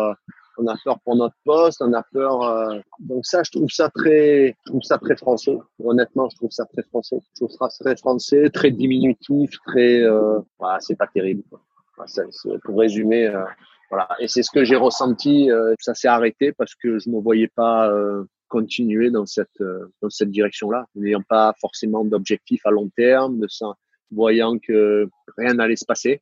J'étais toujours en contact avec Bernard Pestre à la fédération. Et donc Bernard me dit, écoute Cyril, j'ai une proposition pour aller diriger et entraîner en Égypte, essayer de développer des jeunes, essayer de les amener euh, à ce que la fédération euh, égyptienne puisse euh, voilà, avoir des nouveaux talents qui viennent. Est-ce que est-ce que tu es intéressé? Donc j'ai dit écoute, pourquoi pas, essayons de de voir, de rentrer en contact, voir un petit peu ce que c'est, est-ce que c'est intéressant, pas intéressant? Je suis pas fermé par rapport à ça. Et donc, euh, donc voilà, donc j'ai exploré cette, cette possibilité. Je suis rentré en contact avec euh, un ancien grand joueur euh, égyptien qui Shafai, donc qui a été le meilleur égyptien pendant de nombreuses, nombreuses, nombreuses années et un des meilleurs, qui était un peu un vieux de la vieille. et donc, donc voilà, donc je l'ai rencontré. on s'est eu au téléphone au départ. Ensuite, j'ai été mon déplacement en Égypte pour le premier contact a été différé parce qu'à l'époque, c'était, il y a eu la première, révolution arabe. Donc, c'est tombé dans une période assez euh, mauvaise, mauvaise période. Donc, je suis parti un peu plus tard quand ça s'est calmé. Et, écoute, j'ai été assez surpris. Je suis arrivé là-bas. Donc, bon, j'étais bien accueilli. Euh, voilà, ils m'ont présenté le projet, présenté, euh, voilà, les infrastructures, euh, l'endroit où j'allais travailler, avec qui, euh, ainsi de suite. Donc, T'as emmené ta famille? Voilà, donc je suis, oui, je suis parti avec ma famille. D'accord. Je suis parti avec, bon, pas tout de suite. J'ai trouvé ça euh, très intéressant, une super expérience. Travailler avec une euh, culture différente, voilà, une vision différente, euh, essayer de voilà d'amener ma mon expertise. Et ça avait été, écoute, intéressant. Et, aujourd'hui, je suis toujours en contact avec avec certaines personnes là-bas qui me disent ah Cyril, ah, c'était super quand tu étais là, comme ça, comme ça. Donc donc c'est assez euh, assez génial. Et comme petite anecdote, là j'ai un gars qui m'a qui m'a contacté, euh, un Français, qui m'a contacté, euh, qui est en contact avec avec effectivement la fédération égyptienne et le club où je où je travaillais à Heliopolis Sporting Club. Je pense que le gars va travailler, va prendre le poste là dans pas dans pas longtemps dans pas longtemps. Donc on discutait un petit peu, il me demandait un petit peu comment ça fonctionnait, ainsi de suite. Euh, alors pour, pour, briefer un gars qui arrive euh, dans une culture radicalement différente à la nôtre, tu, quelles ont été les deux trois orientations pour le briefer? Bah, je, je, dirais que très bon environnement pour travailler. Ensuite, euh, voilà, il faut être très directif. Quoi. Voilà, je dirais avec une culture différente, comme la culture égyptienne, il faut être très très directif euh, ouais, très structuré. Euh, effectivement, il faut qu'il y ait des règles, il faut être discipliné, il faut respecter. Euh. on revient, euh, que ce soit pour diriger, que ce soit pour pour développer un jeune joueur, on revient euh, à des valeurs qui sont euh, qui sont très importantes et des valeurs que je viens de que je, que je viens de dire. Il faut avoir de la discipline, il faut avoir de la rigueur, il faut, être structuré, il faut euh, voilà, il faut de la persévérance, il faut travailler, il faut encadrer. et il y a que par ça où on, on, développe des habitudes, on développe des routines et on se réfère à ça à un moment donné et puis on trouve de la confiance dans ça et, et ce qui permet de, de faire évoluer. Yes. D'ailleurs, tu as enchaîné sur un, un projet assez euh, challengeant dans cette euh, académie aux US. Euh, la Pro World Tennis Academy, tu disais jusqu'à 60 jeunes, donc une grosse machine. Tu étais directeur et entraîneur, c'est ça? Tout à fait. Alors, moi, je suis arrivé aux États-Unis, donc après l'Égypte. moi, avec la famille, on a toujours eu envie de, de voilà, de revenir aux États-Unis. C'était vraiment voilà, une super expérience. Je pense qu'il y a effectivement un cadre de vie qui est exceptionnel. Euh, il fait beau tout le temps. Euh, on va dire le monde, le monde du tennis aux États-Unis est à mon avis comme nulle part ailleurs. Euh, voilà, énormément de monde qui joue au tennis, énormément de jeunes. Donc voilà, pour, moi, ça a toujours été un, un, facteur, je veux dire, important de se dire bon ben voilà, aux États-Unis, il y a quand même beaucoup plus de choses à faire qu'en France, de part de mon expérience, mes différentes expériences qu'on a pu euh, qu'on a pu énumérer. Et donc, euh, donc voilà, donc je suis arrivé ici aux États-Unis euh, sans rien pendant quelques mois. Bon, j'avais toujours des contacts, puis j'ai vu un petit peu. Il y a une académie, cette académie-là venait de démarrer. Je suis revenu en décembre 2012. Cette académie-là avait démarré en septembre 2012. Créé par qui? Donc créé par un gars qui s'appelle, euh, le gars est, vénézuélien, équatorien, pardon, équatorien italien, qui est Lorenzo Cava, un jeune gars qui a joué en, en université.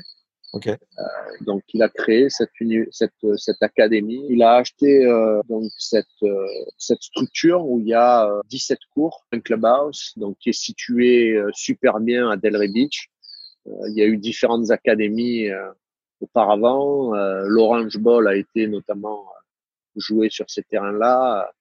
Voilà, il y a, il y a beaucoup d'histoires sur cette sur cette structure.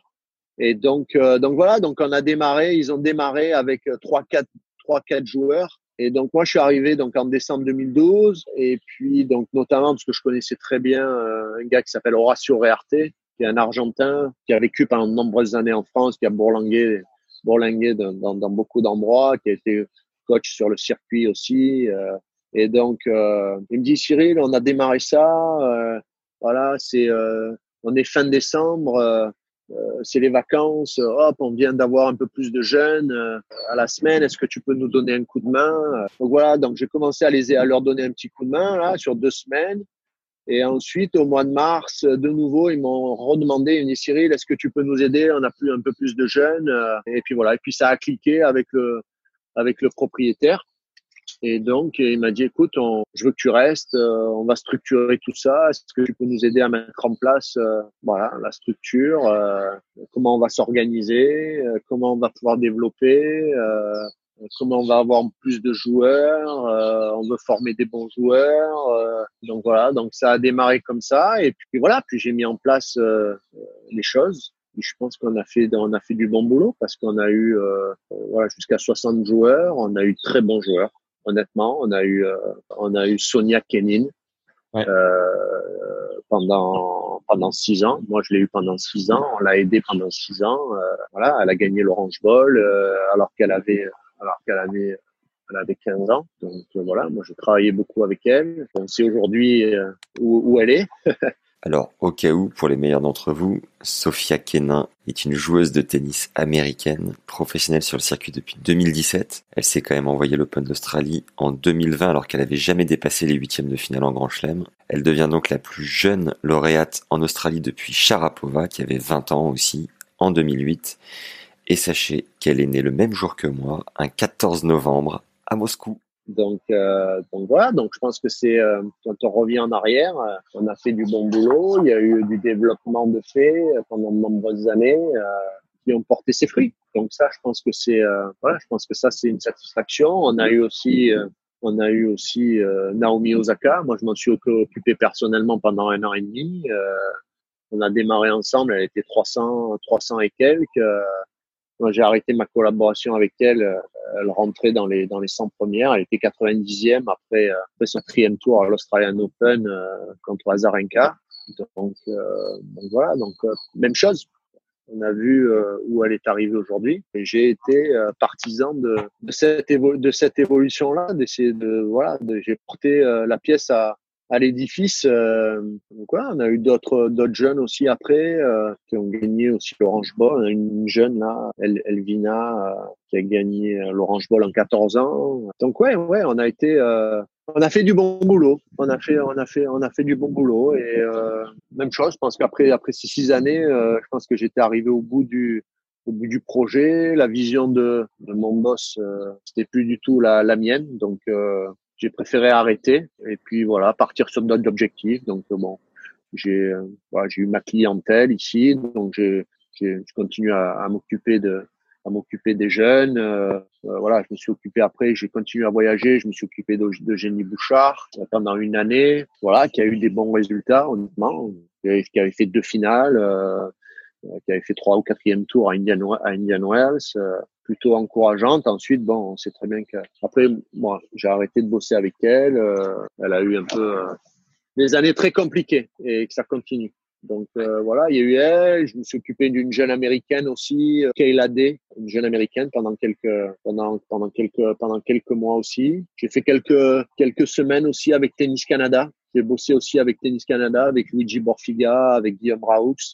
Euh, j'ai bossé avec j'ai bossé avec eux, euh, notamment avec Bianca Andrescu, euh, avec Carole Zao aussi, une autre une autre joueuse. Donc donc voilà, donc il y a eu des choses des choses intéressantes. Et puis et puis voilà puis aujourd'hui j'ai démarré maintenant ça fait un an et demi avec Sébastien à Grosjean. On a démarré un programme de, de haute performance là à, à Boca Raton donc on a entre 25 et 30 jeunes. Voilà on reste un, on reste un petit groupe et on essaie de voilà, de former, euh, former des jeunes et de voilà, d'essayer d'avoir euh, d'ici quelques années euh, de futurs pros, des jeunes aussi qui vont en collège parce qu'ici c'est très important. on va dire c'est un objectif numéro un ici aux États-Unis, notamment pour les parents, voilà, qui investissent pour que leurs jeunes, pour que leurs enfants puissent avoir un bon niveau et puissent pouvoir prétendre à, à, jouer dans de très bonnes universités, avoir euh, effectivement un système éducatif euh, adapté aussi. Donc voilà, voilà un peu les dans quel domaine euh, je suis je suis aujourd'hui. Yes. Et concernant l'anglais, j'imagine que tu bosses en anglais au quotidien. Tu l'avais appris sur la période où tu as vécu pendant ta carrière Tu l'as appris sur le tas Comment comment as géré euh, l'apprentissage de la langue? Euh, Comment je l'ai géré euh, Je veux dire, ça s'est fait plutôt naturellement. Je pense que bon, le fait d'avoir été effectivement sur le circuit, euh, bon, bah, j'ai commencé à parler. Euh, je me suis amélioré. le fait d'avoir bougé aux États-Unis en 2002 aussi m'a permis de, m'a permis d'évoluer, de vivre au contact un peu plus d'américains, de se débrouiller, euh, se débrouiller. Il faut, faut, faut, que tu te débrouilles. Hein. Quand tu es tout seul, il faut que tu te débrouilles, il faut que tu t'appelles, euh, euh tu achètes une maison. Euh, voilà, après, il faut tout mettre en place. Il faut que tu appelles pour l'électricité, pour l'eau, euh, pour un tas de trucs. Donc voilà, tu te débrouilles et puis, puis, puis les choses se mettent en place et puis, et puis, puis tu évolues, puis ton vocabulaire évolue. Et aujourd'hui, ben, je passe une très grande partie de la journée à parler en anglais tout le temps. quoi. Donc à part quand je suis à la maison où on parle en français, mais sinon euh, c'est de l'anglais, c'est de l'anglais euh, non-stop. T'as as, l'accent de Toulon quand tu parles anglais ou pas? Euh, Non, j'ai pas l'accent, j'ai pas l'accent, euh, j'ai pas l'accent de Toulon. Mais par contre, quand effectivement, quand je parle avec mes potes ou quand je reviens, quand je reviens à Saint-Cyr, rapidement je retrouve mon accent, mon accent du sud, rapidement. Je rassure, je l'entends. Hein. tu l'entends? Ah ouais. tes, filles, ça. Tes, filles parlent un anglais parfait sans accent français, du coup Alors, moi, j'ai une fille. Moi, j'ai une fille, une seule fille qui s'appelle Victoire, qui va avoir 19 ans. Bon, à la maison, on parle français, euh, mais bon, qui a, a effectivement l'accent, euh, parle américain, euh, avec l'accent, avec l'accent américain. Et euh, le, la place de Seb dans le projet, le projet professionnel dans lequel vous êtes ensemble, là, son, son rôle à lui, c'est quoi dans cette euh, structure? Alors, alors Tenium, c'est une plateforme tennistique. Euh, à la base, en fait, ils sont euh, Tenium est propriétaire de certains tournois ATP, notamment de Buenos Aires, Anvers, Anvers, voilà. Donc voilà, comme tu peux, le, comme tu les, comme tu le dis, ils ont, ils ont pas mal de choses. Il y a maintenant, ils font du management aussi de joueurs, donc du recrutement. Ils gèrent des, ils gèrent, ils gèrent des joueurs. Et donc Tenium, et la première, on va dire, la première académie euh, ici aux États-Unis qui a été mise en place euh, donc par Tenium. Donc voilà, et notamment par Sébastien. Euh, dès qu'il est dès qu'il est à Boca, on est tous les jours sur le terrain, le matin, l'après-midi, ça bosse. et voilà, donc Sébastien est impliqué à, à 200% là-dedans. Et... Je crois que tu joues pas mal au golf aussi. T'es combien? Écoute, au golf, honnêtement, on va dire, je joue aux alentours de 12. C'est bon. Aux alentours des 12. Ouais, non, c'était bien voilà, ça, ça, ça, ça, évolue. Je peux jouer un peu mieux, mais voilà, je me, je me situe dans ces, dans ces eaux-là. Et si on devait te faire plaisir en t'offrant un bon cigare, ça serait lequel? Un bon cigare, on va dire, il n'y a pas mieux que les Cohiba. Mais bon, j'aime bien euh, les cubains. Il y a bien y a un qui s'appelle euh, cigare le Diplomaticos, ouais. qui est un très très bon cigare aussi. Donc, euh, donc voilà. Donc c'est vrai que je suis très très fan, très fan de très fan de cigares. J'adore le golf. Euh, j'aime beaucoup le vin aussi. C'est mes petits plaisirs. c'est bon ça. Euh, pour terminer l'interview, j'ai quelques questions de fin. Quelle est l'expérience la plus incroyable de ta vie? L'expérience qui a été incroyable, je pense, ça a été la naissance de ma fille. Voilà, de voir l'évolution, l'évolution de son enfant euh, au fil des années. C'est vrai que ça passe super vite. Ma fille a 19 ans, elle est en université. Euh, et c'est vrai quand on fait un petit peu le chemin arrière, on se dit waouh, c'est assez, assez, assez impressionnant. Donc on est assez fiers. Je suis très fier. Donc ça, ça a été une de mes, euh, je vais dire, une de mes plus grandes grandes expériences. Elle joue bien au tennis? Non, elle a joué, elle a joué un petit peu quand elle était, euh, elle a démarré, elle a fait du mini tennis, ensuite elle s'est arrêtée, elle a joué au golf pendant quelques années. Quand on est arrivé aussi aux États-Unis, elle a continué à jouer pendant quelques mois. Ensuite, elle a dit papa, ah, je veux arrêter, je veux plus jouer. Donc c'est vrai que bon, quand on était en France, euh, elle avait, elle avait, elle avait deux bonnes copines avec qui elle jouait tout le temps. Donc ça, ça avait facilité. On sait très bien que voilà, notamment chez les filles, euh, à un jeune âge, euh, c'est important. Euh, ils n'ont pas la même motivation que ce qu'on peut avoir nous les nous les garçons, les garçons entre autres, de pouvoir aller jouer, d'avoir cette compétition, d'être meilleur. Et, voilà, c'est différent chez les filles. Donc bon, il y avait cette facilité en France. Arrivé ici, ben malheureusement, ça a été un peu plus compliqué. Donc elle a arrêté de jouer au golf. Elle s'est remise au tennis pendant 3-4 ans. Elle a joué pour son elle a joué quand elle était en high school. Elle a joué pour son pour son équipe. Euh, mais là, là depuis depuis deux ans, elle joue plus. Elle va pas forcément être athlète à l'université parce que ça coûte un, un bras l'univ aux US et être athlète, ça permet d'avoir une bourse, ça peut être un bon un bon deal quoi. Effectivement, effectivement, effectivement, c'était euh, un des objectifs aussi, mais bon, voilà, ça sera ça sera autrement. Euh, sur le plan de l'école, elle travaille très très très bien. C'est un facteur euh, un facteur un facteur important. Est-ce que tu as un livre qui t'a marqué et que tu nous recommanderais? Honnêtement, je suis pas un dingue de lecture. Par contre, euh, il y a un livre que j'ai beaucoup aimé, Welbeck. Michel Houellebecq, le poète? Michel Houellebecq, exactement. Exactement. Donc c'est un de ses livres. Écoute, faudrait que je recherche honnêtement. Je l'ai mangé le livre en, en, en, rien de temps. Donc ça c'est assez rare pour moi. Il faut vraiment que je sois bien bien pris par euh, par l'histoire pour aller euh, pour aller au bout quoi. Est-ce que tu as un film référence? Un film référence. Bien aimé The Artist. Ok. Original. Ouais.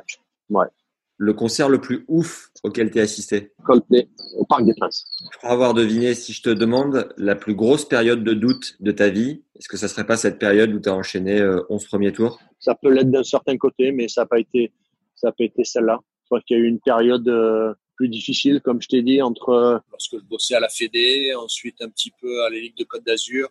Et là, j'ai eu une période un petit peu où il y avait, il y avait pas grand-chose et ça n'avait pas été ça n'avait pas été évident aussi. Je pense que tu n'as plus de batterie dans les headphones. Euh, comme, comme je disais à un moment donné, euh, ce qui est compliqué quand tu es, quand tu es joueur, tu es, tu es, tu es acteur. C'est toi qui avances, c'est toi qui as ton projet. Euh, c'est différent. C'est différent quand tu, quand tu es coach. Ben, tu attends un peu plus, malheureusement, un peu plus des autres et, et tu maîtrises, tu maîtrises moins. Donc voilà, il y a eu aussi cette période qui a été qui a été un peu compliqué où pas mal de monde on t'oublie, on t'oublie assez rapidement et, et c'est pas et pas évident. Donc, euh, voilà, donc il y a eu cette période aussi qui n'était pas facile. Donc on va faire la, la question d'après en deux étapes. Euh, comme tu coaches aujourd'hui, quels seraient les mots du Cyril, coach euh, avisé, au Cyril qui était joueur et qui enchaînait les premiers tours. Qu'est-ce que tu lui dirais pour le, remobiliser? Ce que je dirais, je pense très, il faut, il faut de la patience, faut être patient, faut essayer de voilà de rester calme, pas vouloir changer parce qu'il y a certaines choses qui fonctionnent pas. Voilà, c'est vraiment être euh, être beaucoup plus dans le laisser de laisser le flow quoi, laisser les choses euh, faire. Et le Cyril qui a pas mal rebondi euh, professionnellement, qu'est-ce qu'il conseillerait à, enfin, quels seraient ses mots à celui qui était un peu dans l'entre-deux professionnel sur la reconversion? Qu'est-ce que tu lui dirais aujourd'hui Un maximum, se forcer, aller vers l'avant, je pense rester connecté. Je pense que ça, c'est une des choses euh, les plus importantes. Garder, euh, garder ses contacts, euh, pas hésiter à appeler, à donner des nouvelles. C'est très, très important. Alors que des fois, on a tendance à, effectivement, à, attendre, à rester un peu plus, un peu plus en retrait. Mais non, non, il faut, il faut effectivement aller de l'avant. Est-ce qu'il y a une citation que tu aimes bien? Euh, Ouais, je vais dire ne te soucie pas de ce que tu ne peux pas contrôler. Très bien, à méditer. Je vois ton polo Lacoste euh, qui envoie du, du fat. Vous êtes sponsorisé, l'académie est sponsorisée Lacoste? Ouais, ouais. ouais bah avec Sébastien qui est ambassadeur euh, Lacoste, euh, effectivement, ça paraissait naturel qu'on soit sponsorisé par, par Lacoste et par Ed au, niveau, des raquettes. Et ton équipementier textile, quand tu étais sur le circuit, c'était quoi? J'en ai eu deux. J'ai eu Adidas au début, ensuite j'ai été quelques années avec Fila, et ensuite Adidas. Donc voilà, ça a été les, ça a été les deux. Tu te souviens le tout premier carton de fringues que tu as reçu? Est-ce que tu as ressenti? Ah, ben, c'était incroyable. C'était incroyable. Tu as un carton qui arrive immense, avec plein d'affaires à l'intérieur. Euh, c'est assez incroyable. Même, euh, même aujourd'hui, même aujourd'hui, tu es toujours, es toujours excité quand tu reçois un carton et, que tu as, des fringues. Euh, ça, c'est aussi, aussi assez exceptionnel. Et notamment, après, tu es privilégié à un moment donné, quand tu effectivement, quand tu joues les grands chelems et tout ça, que tu puisses aller sur un grand chelem, voir ton équipementier. Euh, quand on sait que chaque équipementier sur les grands chelems, euh, il y a une distribution euh, par rapport aux nouvelles collections et qui fait que voilà, tu as des sacs, tu as des affaires à profusion, tu sais plus où les mettre. donc bah, c'est toujours super, super excitant, super excitant. Est-ce qu'il y a une personne que tu nous recommandes d'avoir sur ce podcast? Tu pourrais avoir Bernard Fritz. Bernard a été mon a été mon coach sur une transition entre 19 et entre 19 et 21.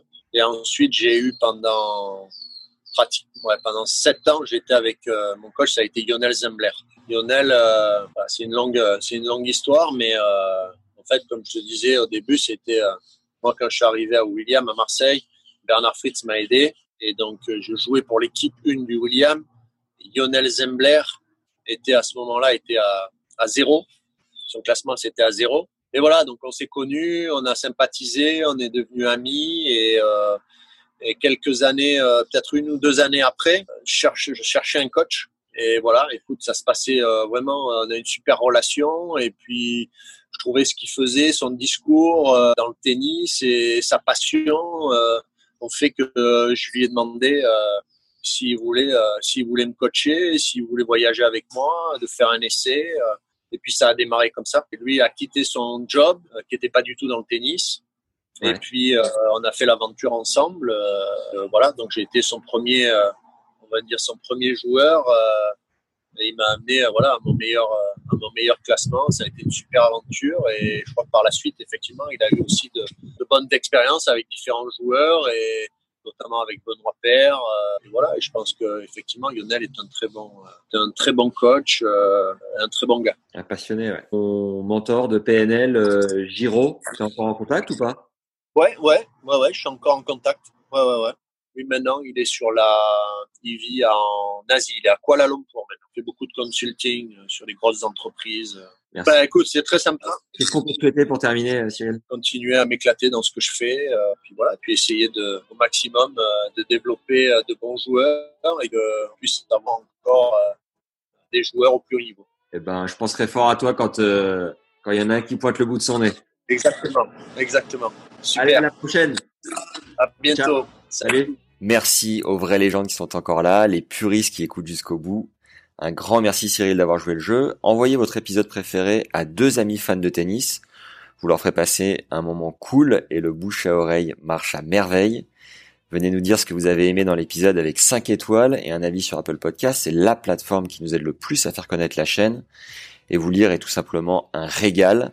Si vous êtes sur YouTube, même combat. Merci à Fangs, Mehdi, Labaye et Pistol Pete qui a dû nous laisser son neuvième commentaire à lui tout seul. Donc vous aussi, qui nous écoutez depuis quelques temps, sortez votre plus belle plume et encouragez-nous. Vous êtes tout simplement notre moteur pour que le podcast tourne. Pistol nous dit d'ailleurs encore une interview légendaire avec Monsieur Rocus. Continuez. Et si vous voulez progresser dans votre jeu, vous avez deux options pour le moment. Par la stat, grâce à quatre optimisations enregistrées avec notre expert Fabrice Barrault, et sept clés pour muscler votre mental et reproduire le même niveau de jeu en match qu'à l'entraînement. Ces deux contenus sont en lien gratuit en description. Foncez, c'est cadeau et ça nous fait plaisir. Merci aux tipeurs récurrents qui soutiennent notre travail. On a créé un compte dont le lien est en description. Parce qu'entre la préparation, le tournage, le montage et la diffusion, chaque épisode représente environ 10 heures de travail. Tu peux nous encourager donc à tout donner chaque semaine à hauteur de 2 euros, soit un café par mois, ou plus si le cœur t'en dit. Le lien pour y accéder est dans la description de l'épisode. Voilà, c'est tout pour cette semaine. Par avance, un grand merci à ceux qui remplissent le sondage. Merci pour le bouche à oreille, les commentaires et vos bonnes ondes de manière générale. Tous les liens sont juste en dessous en description. À mardi prochain les légendes, prenez soin de vous. Ciao